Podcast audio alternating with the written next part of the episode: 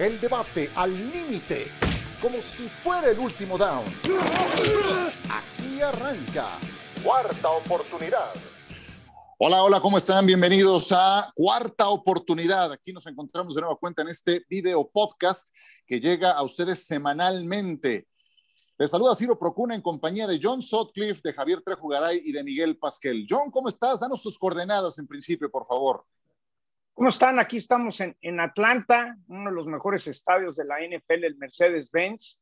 Pero el que está preocupado es Shanahan en San Francisco, paró los entrenamientos, se presentaron 89 de sus 90 jugadores y faltando tres días ya se les habían lesionado dos, dijo mejor ahí muere, aunque dice que ahí lo tenía programado. Entonces, si alguien, creo que Javier conoce una de esas curanderas, una de esas hechiceras, mándasela a los 49ers, ¿eh?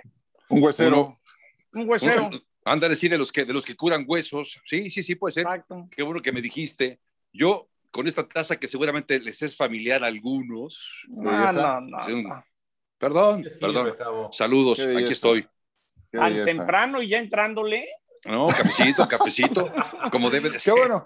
Sí, porque los que escuchan el podcast habrán pensado cualquier cosa, ¿no? Pero es una bella taza de café de los Dallas Cowboys que presenta Correcto. Javier Trejugaray y, y, y que no reniega como otros que andan allá en Atlanta. Pero Miguel, ¿tú cómo andas? Muy bien, Ciro, compañeros, muchas gracias. Y más adelante hablaremos, Ciro, lo que eh, decía ayer la NFL, lo que anunció, que ya están viendo la posibilidad de jugar en Alemania.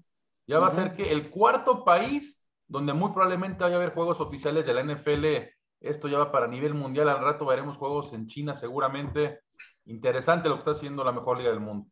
Ese es un gran tema y será eh, puesto sobre la mesa en nuestro siguiente bloque.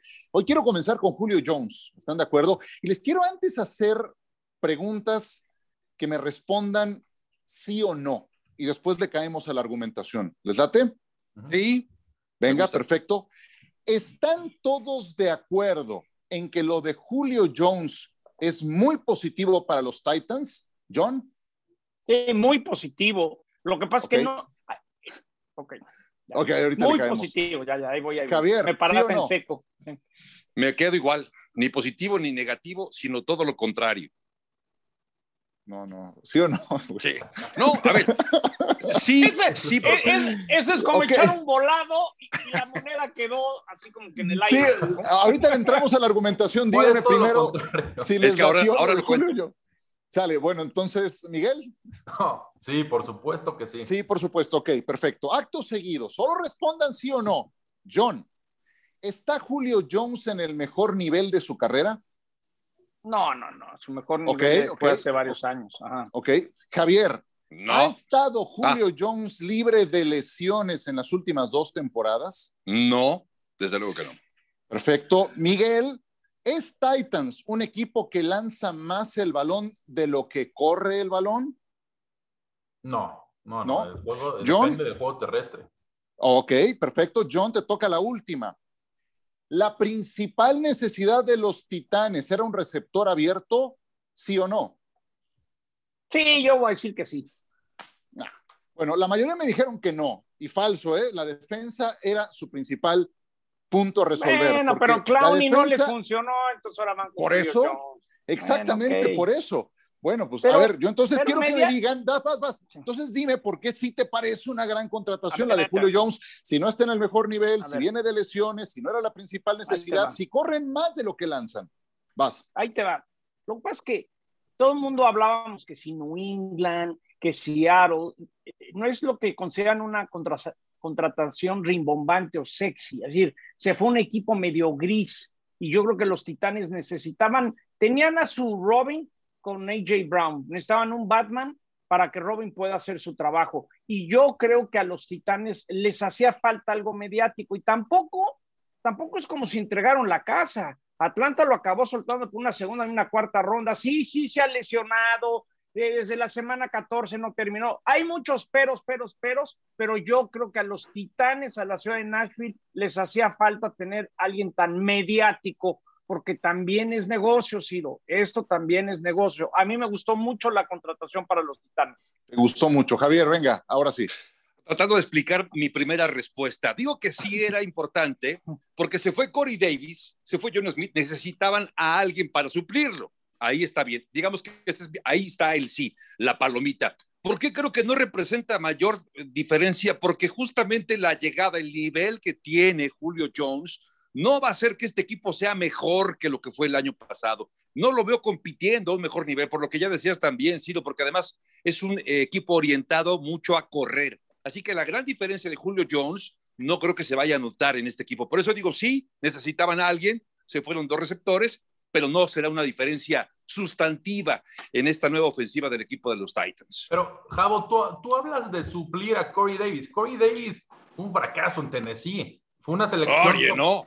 no, lo tuve en mi fantasy, me fue re bien con Corey Davis en pero, mi Pero sí, bueno, una, una cosa es fantasy, una cosa es fantasy y otra cosa es a lo largo de su carrera en Tennessee. Fue un fracaso rotundo, fue una selección top 5 de draft. Pero fue viene de su mejor año, ¿eh? Su mejor año fue el pasado. Sí, por eso, pero para mí suplir, no, no suplir a Corey Davis, es tener una mucho mejor opción que Corey Davis. A mí lo único que me preocupa, siendo los Titans, si fuera aficionado a los Titans, son las lesiones que Julio Jones viene arrastrando. O sea, no, vamos a, ver, a Julio Jones hace cinco años, ¿eh? Ese Julio sí, decía hace cinco años ya no existe, ¿eh? Ah, no, claro que no existe, por eso, pero si se puede mantener sano, ¿se imaginan cómo va a abrir el juego sí, se puede, no, bueno. de un lado. Y si me saco la lotería también. Otro y dando yo, espacios al mejor. Yo les voy a decir una cosa. Queda claro que Robinson, el gerente de los Titanes, agarró un cubilete y está buscando la quintilla, porque trajo a Bud Dupree, que ha estado lesionado, luego este Khalid Furley, la primera selección lo operaron de la espalda. Es decir, hay muchas cosas que hay riesgo, pero sí creo que Titanes sabe que si quieren competir con los top top, es decir, con Kansas City en la conferencia americana, necesitaban algo así y, y, lo más fácil es decir, se va a volver a lesionar Julio Jones, pero yo les voy a decir una cosa y Ciro se va a acordar de esto. Cuando hacen una encuesta entre todos los head coaches, quién es el mejor receptor de la NFL, todavía el año, hace año y medio, Julio apareció siempre en los primeros tres. Entonces, sí, pareciera, pero tampoco es como si entregaron la casa, Ciro. No, no, por eso, pero a ver, ¿Tú has visto cómo han llegado las últimas generaciones de receptores abiertos a la NFL? En la segunda, tercera ronda encuentras jugadores más baratos, menos caprichosos, que te pueden marcar una diferencia. Entonces, y yo creo cambió que, todo en Buffalo. Está bien, por eso. Y, a ver, yo, yo lo que yo, yo pongo varias cosas sobre la mesa, porque sí suena muy atractivo y todo, pero ya no está en su mejor nivel.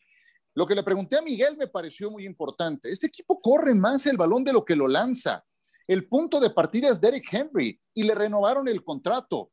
Y entonces ahora vas a tener menos pases para ti, Julio Jones, porque además los vas a tener que compartir con AJ Brown. Julio Jones, estuve revisando, está acostumbrado a que lo busquen diez y media veces por partido. En su mejor campaña, que fue el 2015, 12 y medio pases enviados por partido, lo que le llaman los targets. ¿Cómo se va a comportar Julio Jones cuando esos targets se vengan a la mitad? Cuando lo busquen menos de lo que lo buscaban en Atlanta. porque aquí la prioridad es correr el balón. Y porque aquí hay otro que también es muy bueno, como AJ Brown. Y, por último, la defensiva de Tennessee en tercera oportunidad fue la peor de la liga. Pero peor, feo, ¿eh? 52% de las veces que su defensa enfrentaba tercera oportunidad, los rivales le convertían primero y diez. Era un volado, 50%. Para contrastar, el número uno en ese nivel fue Miami con el 31%. La verdadera necesidad de Tennessee estaba en la defensa. No, es que son datos duros. Andas muy, andas muy genruchito, andas muy gruñoncito, toma tu café, relax. Los chavos, los chavos ni saben ah. quién era genruchito, ¿eh? Tú. Eh, yo, yo me reí, entonces yo sí sé. yo, también, yo, sí, yo también sé quién es. A ver. se hace nomás, pero a ver, entonces díganme, díganme de esto que les digo. Todavía no acaban, todavía no acaban de armar, ahí están las circunstancias, sí, tienen muchas cosas que tienen que mejorar Titanes, pero a mí, insisto, AJ Brown, para empezar, no es un, realmente no es un uno, no tiene la velocidad, pero no es el uno. Para mí no es el uno. Es un jugadorazo. Para, bueno, para mí, sería el uno? Julio Jones va a ayudar muchísimo a AJ Brown. Es algo mediático, ah, es una buena contratación. Yo sé que siempre dicen, no hables del negocio, también es business, había que vender playeras, había que hacer un poco... ¿Quién habla de los titanes de Tennessee? Uno que otro que se acuerda de los petroleros de Houston. Tienen algunos, ¿eh? Tienen sus seguidores. ¿Hasta dónde los ves llegando, Javier? Y luego Miguel. Los veo compitiendo otra vez en playoffs porque el equipo seguirá igual. ¿Ganan, su división? ¿Ganan su división o Indianápolis, Javier? Mm, no, la va a ganar Indianápolis. La gana Indianápolis y califica como segundo, como comodín, los Titanes de Tennessee. Y me parece que pueden quedarse ahí ¿eh? en la ronda de comodín. No creo que avancen mucho más. No los veo como el año pasado. Por eso no creo que la llegada de Julio Jones haga gran diferencia. Y sobre todo por los argumentos que han vertido, que los cuales suscribo todos y cada uno de ellos. menos el de John. Yo quiero nada más mencionar, Ciro, tú mencionabas de que si va a ser berrinche, que no le lancen el balón, que va a estar enojado. Yo creo que sabe perfectamente al sistema que está llegando. Y él sabe que no le van a, eh, a, lanzar el balón como lo hacía Matt Ryan en Atlanta. Él sabe el sistema de juego que es principalmente con Derrick Henry. Él sabe que no te va a tener los mismos targets. Él sabe que tiene un compañero adicional como lo tenía con Calvin Ridley ahorita con AJ Brown.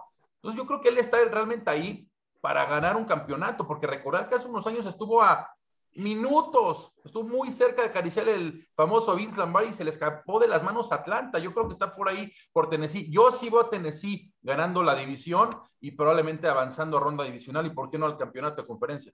¡Wow! Final de conferencia. Está bien, se vale. Hombre, es un equipo, llegó hace dos años, ¿no? A la final de conferencia también. Correcto. Y ahí han dado. no, pues o sea, ya la base está. Pero yo lo único que, sus, que, mantengo es que su principal tema estaba en la presión al coreback. Estaba en contener terceras oportunidades del rival. Y, eso yo no lo he visto eh, sólidamente por, por reforzado. Eso viene, por eso viene el But the Tree, ¿no? Y también está, este Khalif Farley, el, el defensive back que tomaron bueno. Quizá, quizás si hay arreglo más de lo que pinta. Lo que pasa es que el año pasado era, era Clowny, entonces parecía que Clowny iba a arreglar. no, Clowny fue un petardo, Clowny. Un payaso, sí.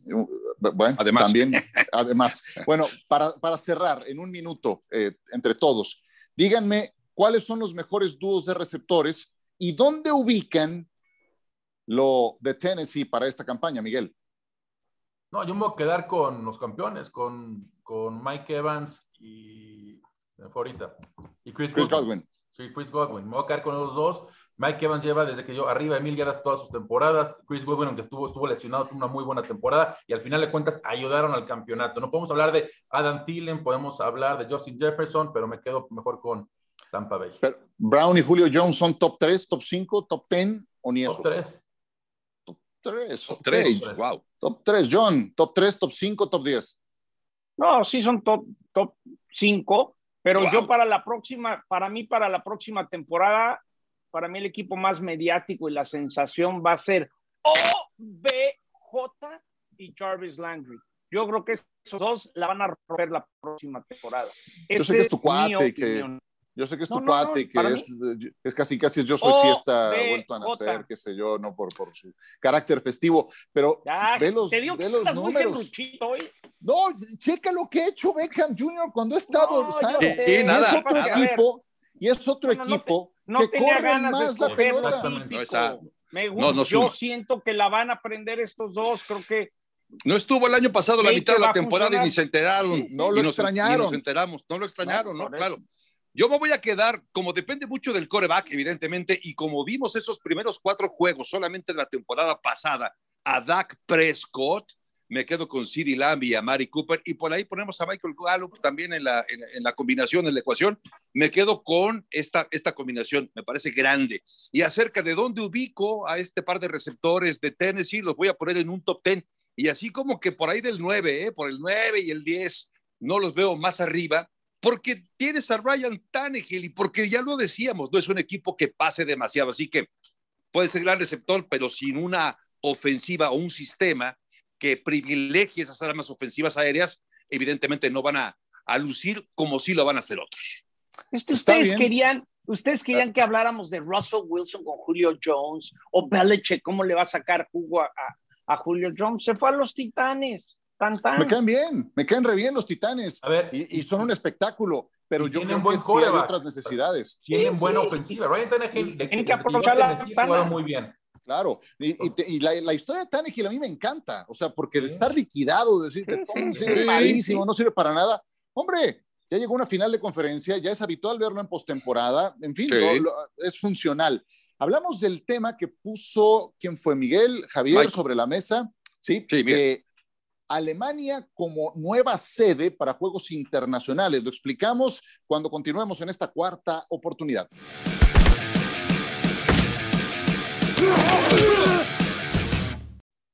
Seguimos con ustedes en esta cuarta oportunidad. Qué gusto que nos acompañen en este podcast, que lo sigan descargando, pónganle la campanita para que les avise cuando tenemos una nueva entrega, normalmente los jueves.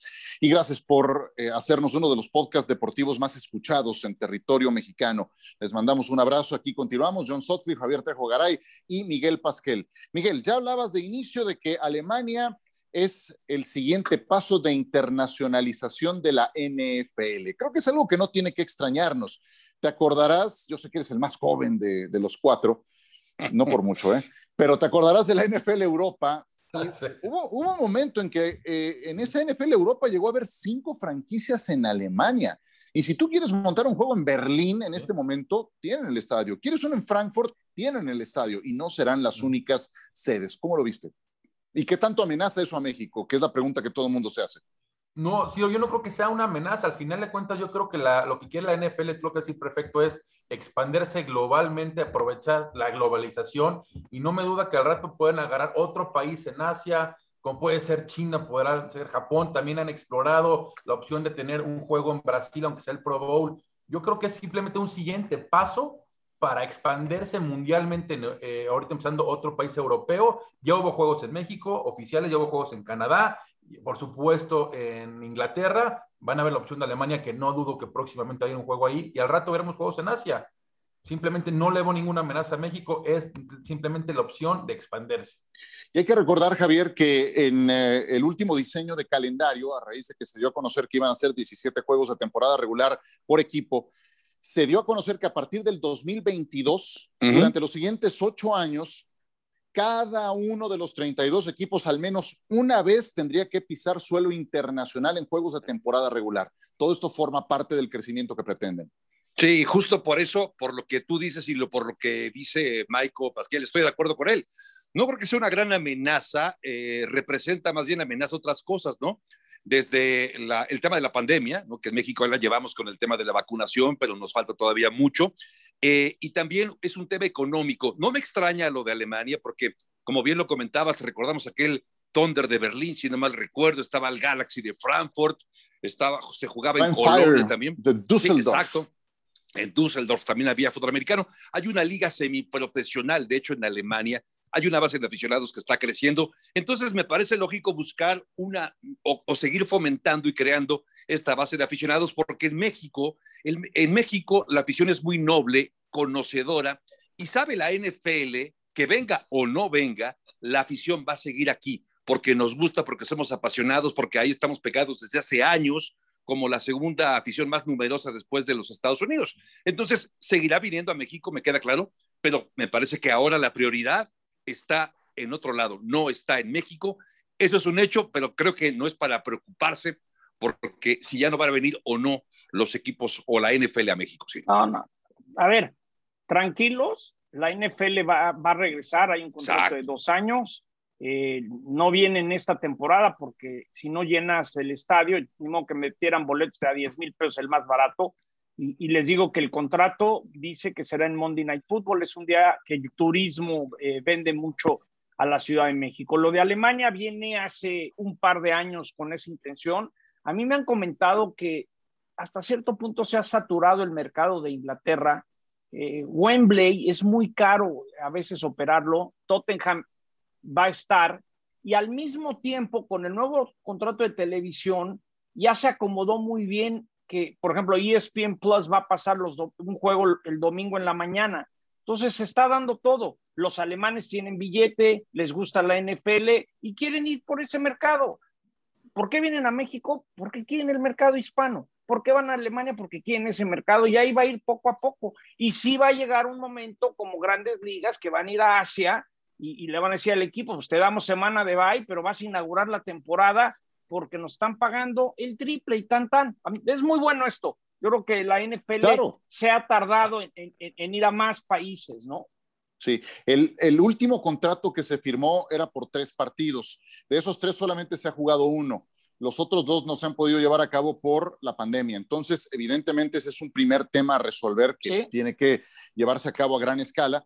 Después la reactivación económica y que eventualmente se renueve ese contrato para, ahora que ya hay terreno fértil, para que continúe esta faceta internacional de la NFL con juegos de temporada regular, donde exitosamente se han hecho en México desde hace más de 10 años. Eh, ya hablaba de la renovación del contrato, pero sí, son, son como que elementos de, diferentes ámbitos que tendrían que cumplirse para que continúe viniendo la NFL a México. Además, el Azteca, John, que va a ser sede mundialista en el 2026, pues le seguirán metiendo mano, le seguirán eh, renovando para que tenga las mejores condiciones y cumpla también con los requerimientos de la NFL no, no, no olvidemos que gastaron 5 millones de dólares en los vestidores para, para tener un partido cada dos o tres años, ¿no? Te habla de, lo, lo, han usado dos veces. Lo, han usado dos veces, pero ahí va, va a seguir. A ver, pirañas ahí. ¿Sabes qué es lo mejor de todo esto? Que la NFL ya no, ya, ya no está aventando el huesito de la pretemporada, ¿no? Decir, ya nadie quiere pretemporada. O nos das un juego de temporada regular porque mi afición no ve esos juegos. Y no cualquier juego, ¿eh? y no cualquier juego. de, la serie internacional, el mejor ha venido a México cuando los han programado. No sé si quieran comentar algo más de este tema o, hablamos yo, de. Yo, nomás quería decir algo que, Otra cosa. que sigo, sigo a la espera y lo mencioné eh, la semana pasada. No han anunciado quién se queda el Sunday Ticket ese contrato tan importante de ver todos los juegos en Estados Unidos, que, en Latinoamérica lo tiene eh, Sky o lo ves en tablets, pero ese contrato del NFL Sunday Ticket todavía se ve que están negociando y habrá que estar pendientes porque va a ser algo muy, más bien pongo changuitos que sea ESPN Plus. Por años fue DirecTV, ¿cierto? Sí, sí, por años, como 20 años, por eso algo que lleva tanto tiempo y que todavía no anuncian quién lo va a tener la próxima temporada, te habla de que están en el, aviéntale más lanita, no, no tengo, órale, aviéntale, y en esa Ráscale. yo creo. Ráscale. Oye, John, ¿cuánto es lo menos? ¿Sabes cuáles son las opciones? O sea, Mira, las opciones es ESPN Plus, es eh, eh, Peacock de NBC, es Amazon, es HBO con, con, con Viacom, ¿no? Pues los dos o tres que se han estado peleando últimamente por todo, ¿no? Interesante. Muy bien, pues a, un tema a seguir. Como también lo ha sido el de Aaron Rodgers, eh, enésimo capítulo de esta novela, Javier, eh, eran los eh, campamentos obligatorios ya esta semana, no se presentó el señor Rodgers, le va a costar unos 900 mil dólares por no presentarse al minicampo obligatorio. Jordan Love en su primer día, la verdad fatal por lo que se pudo notar en los reportes. En el segundo día fue bastante bien, en el segundo día lo fue bastante bien. Y tampoco es como que Jordan Love vaya a tener que operar la ofensiva de los Jaguares de Jacksonville o que como novato esté llegando a un equipo perdedor. O sea, tiene a Robert Tonyan, tiene a Devante Adams, tiene buenos corredores. O sea, le, toca operar un, buen equipo ofensivo. Eh, ¿Tú qué expectativas tienes de esto que tal parece es inminente, Jordan Love operando a Green Bay, Javier?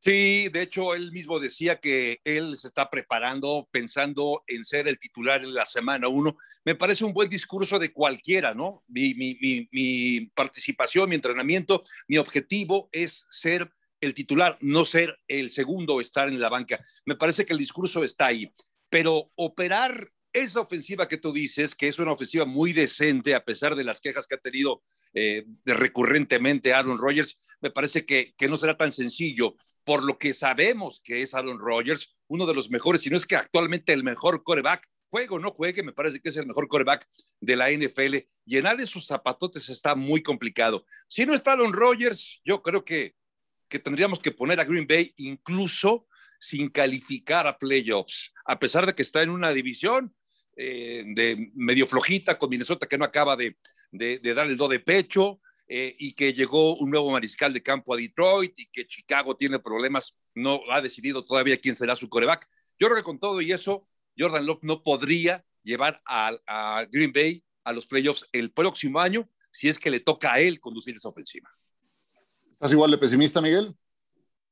No, no quiero ser tan pesimista porque al final de cuentas ah, los, ¿eh? los Packers se metieron en este, en este problema. O sea, los Packers buscaron el problema. Es honestamente, si nunca hubieran escogido a Jordan Love, no estuviéramos hablando de este tema. Lo escogieron, ¿por qué? Porque seguramente vieron en algo el que les convence. Ya pasó un año, ya, ya conoció el sistema, ya ahorita él está tomando las primeras jugadas porque por la ausencia de Aaron Rodgers. Yo creo que Jordan Love, lo acabas de decir, Ciro, tiene Aaron Jones, tiene Devante Adams, uno de los mejores receptores de la liga, si no es que es el mejor, un excelente este, corredor, tiene buena línea ofensiva, tiene lo suficiente para comandar una división, pero una ofensiva que puede ganar la división. Detroit va a ser de los peores equipos de la liga. Chicago, pues con Justin Fields no sabemos qué ofrece. Y Minnesota ya sabemos lo que ofrece Kirk Cousins. Ni mucho ni poco. Es un equipo de, que va a ganar 9, 8 partidos Minnesota. Entonces yo creo que ya es hora que se, se olviden que no va a estar Aaron Rodgers. Tienen que pensar así y darle la oportunidad a Jordan Love. Claro, no va a ser Aaron Rodgers ni cerca, pero creo que sí tiene lo suficiente eh, como equipo para poder ganar la división. Una división, eh, ojo, eh, bastante, no mediocre, pero sí creo que nadie lo va a, ganar con 10, 11, 11 victorias. estoy optimista, Maico, pero bueno, sí, sí, exacto, sí. Pues, John, a ver, tú que, tú que te conoces eh, las... las uh, la vida y milagros. Exacto, y los capítulos de esta novela, incluso antes de que salgan al aire, ¿qué hay? Eh, hace ratito platiqué con alguien que, que, sabe mucho de este tema. Me dijo, mira, de entrada, no lo van a, no lo van a multar. Es decir, esta, esta multa de los 95 mil dólares ni de chiste lo van a multar porque no le quieren echar. 900. 900 no, no lo van a multar. Me dijo, mira, esperamos que esto entre a training camp y puede llegar hasta el inicio de la temporada. Es muy claro. Aaron Rodgers, para quedarse, quiere que le quiten el gerente general. Tiene que ir si el gerente no está, Aaron no regresa. Y la manera de operar de los Packers no hay un dueño, entonces no es muy viable. Y me dijo, los Raiders ya no suenan tanto, lo que suena cada vez más son los Broncos. Pero en estos momentos los Packers están mandando el mensaje de no te vamos a multar, estamos esperando, porque saben, esta gerencia tiene un gran problema, que si quieren que se quede, se tiene que ir el gerente. Y si se acaba yendo Aaron Rodgers, esta gerencia tarde o temprano le va a costar su chamba. Entonces es una situación muy difícil la que están viviendo. Quieren retener a Aaron Rodgers y Rodgers ya les dio a entender, pues ya saben lo que quieren, si quieren que me quede. Y esto se va, como se llama en inglés, it's going to drag along, lo van a ir arrastrando, arrastrando y va para rato. ¿eh? O sea, quiere la cabeza de Gutekunst. Nada más una pequeña aclaración. Eh, bien, dijo John que son 93 mil dólares. Yo cometí un error. Son 93 mil eh, dólares. Eh, esos no los van a tocar. Esos no los van a tocar. Bueno, tampoco le hacen falta. Eso es como mierda, ni te preocupes, te queremos. Olvídate, multarte. No, brother, te amamos. de la casa. Está bien. Que tampoco le hace falta ir al, al minicamp. O sea, este señor podría uniformarse la semana previa al primer partido y está listo. ¿no? Entonces, esa la, cabeza de Gutekunst del gerente general. Exactamente. Sí. Ok, perfecto. Perdón, Miguel, te interrumpí. Lo, que yo quiero entender, John, es que si no se va este, Brian Huttenkunst, entonces Aaron Rodgers no regresa a Green Bay. Exacto. Pero entonces, a ver, la decisión es muy fácil. Yo creo que ningún jugador, ningún directivo está arriba del equipo, ¿no? Entonces, para mí, pues, si lo que pues dice sí, pero lo que... No sé. No, puede regresar a Aaron Rodgers, no puedes tomar decisión que el, que el tome las decisiones. Lo que pasa es que no hay un jefe y, no hay tal decisión. Tú imagínate que Jerry Jones tuviera que tomar esa decisión o Arthur Blank y decir, Jerry. no hay gerente general aquí. O quitas a, tu gerente, ¿no? Que es él, pero bueno, Arthur Blank, ¿no? Que Arthur Blank dijera, ¿sabes qué? Matt Ryan en su apogeo, cuando fue MVP. Me quitas al gerente.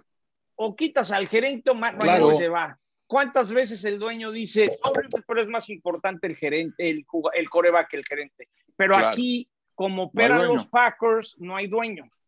Hay muy pocos jugadores que pueden darse ese lujo y uno de ellos es evidentemente Aaron Rodgers, el que podría cambiar, quitar, bueno, provocar el cambio, evidentemente sería Aaron Rodgers. Me queda claro que si tuvieras que tomar la decisión, todo el mundo, creo, se acabaría quedando con Aaron Rodgers, aunque se siente un precedente pero hoy tienes que pensar en tu equipo y la situación, como bien apunta John, me parece que va para una novela de verano larga. ¿eh? Yo con eso me quedo, que dijo Javier, tienes que pensar en el equipo, porque a la mitad de toda esta novela está el equipo. Suficientemente difícil es ganar en la NFL para meterle además una distracción de este tamaño al equipo, que creo que es el que está resultando más erosionado de toda esta novela tan desagradable entre el jugador más valioso de la, última temporada y su equipo, los Green Bay Packers. El, mensaje que estás mandando es prácticamente el quarterback que toma las decisiones del equipo. Pues en algunos casos es que, es que es un mensaje erróneo, yo creo. Tampoco puede ser así, ¿no? Siempre tiene que haber una, una gerencia, una dirección que, que es la que encamina. El, el, el coreback eh, toma un montón de decisiones y le da rumbo al equipo en el campo, en lo deportivo.